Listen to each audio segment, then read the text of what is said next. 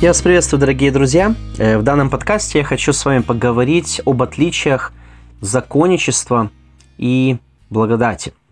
Что такое спасение по благодати? Это спасение, которое осуществляется по милостивому избранию Бога, и оно совершается в одностороннем порядке. Бог является инициатором спасения. В свою очередь, дела человека являются следствием преображающей благодати Иисуса Христа – что такое спасение по делам?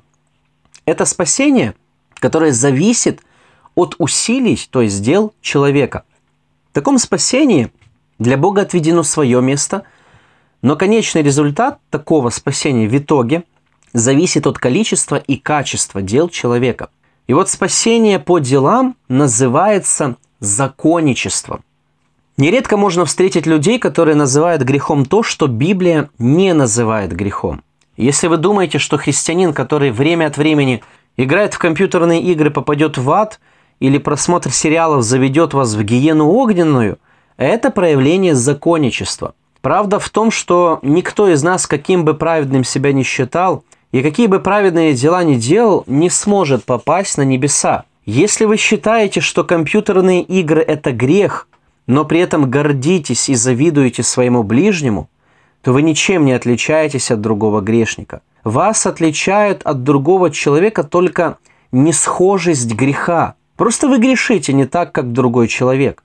Но разность грехов не означает, что вы лучший христианин. Вы такой же оправданный грешник, как и любой другой рожденный свыше человек. Если мы зависимы от греха, и он имеет над нами власть, то, скорее всего, через наше сердце не прошла всепрощающая любовь Христа – если мы зависимы с вами от каких-то земных вещей, это просто показывает, что мы не так уж и сильно любим Господа. Нужна смелость, чтобы в этом признаться. Я могу казаться духовным гигантом в своих глазах, когда исполняю Божью волю, но по факту являюсь немощным человеком, который спасен по благодати Иисуса Христа. Поэтому мы с вами нуждаемся в ежедневном раскаянии и осознании Божьей благодати. Как распознать проявление законничества в христианской жизни? Законничество – это когда вы добавляете к обязательному исполнению то, чего Библия не утверждает. И вследствие неисполнения таких правил вы считаете, что такой человек является плохим верующим, недостаточно ревностным христианином и даже неспасенным человеком. Законничество – это когда исполнение человеческих правил стоит наравне со Словом Божьим. Если ваше отношение к христианину меняется из-за того, что он читает Библию раз в три дня – а не каждый день, как вы. Это проявление законничества, законничества с вашей стороны. Если вы любите своих родных, жен, мужей, детей за то, что они что-то для вас хорошее делают, это законничество. Если вы считаете, что не стоит общаться и иметь дела с другим членом церкви, потому что он плохой христианин, в отличие от вас, это проявление законничества. Мы посмотрели с вами, в чем проявляется законничество в христианской жизни. А теперь давайте мы посмотрим, чем не является законничество. Законничеством не является стремление к освящению. Человек, который спасен по благодати, стремится к освящению. И вот зачастую стремление к святости путают с законничеством. Такой христианин нередко становится объектом насмешек и непонимания со стороны окружающих его христиан – и те, кто считает, что освящение – это законничество, не понимают различия между оправданием и освящением. Писание нас учит, что человек оправдывается сразу. Освящение же происходит на протяжении всей жизни. Оправдание – это одномоментное действие. Освящение – это процесс, благодаря которому мы уподобляемся в образ Иисуса Христа. И как мы уже увидели ранее, э, стремление к святости является следствием – нашей любви Иисуса Христа. Также законничеством не является обличение верующего во грехе.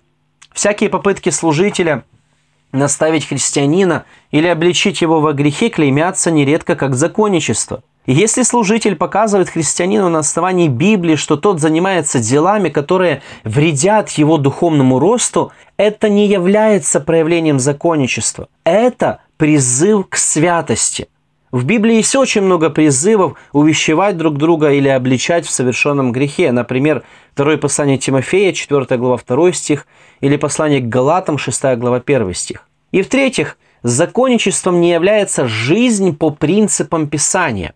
В Слове Божьем есть не только конкретные указания, которые ясно говорят о грехе, которого следует избегать, но и общие принципы для духовной жизни. Например, 1 Коринфянам 10.31, Колоссянам 3.17, Филиппийцам 4.8. И вот этими принципами нужно руководствоваться для решения множества вопросов.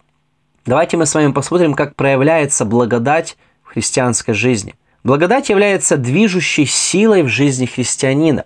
И человек, который спасен по благодати, он стремится к тому, чтобы своей свободой не соблазнять немощного верующего – такой христианин в своей свободе не будет делать того, что приносит вред по местной церкви.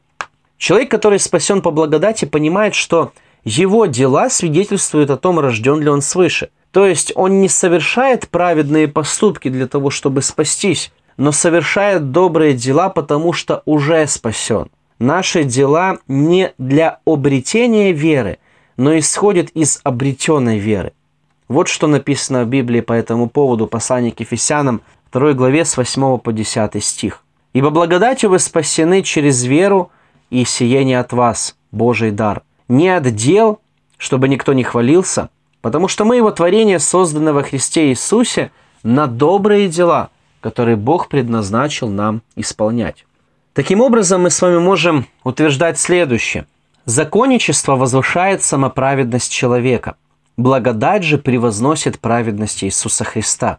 Законничество утверждает, что дела человека приводят к спасению.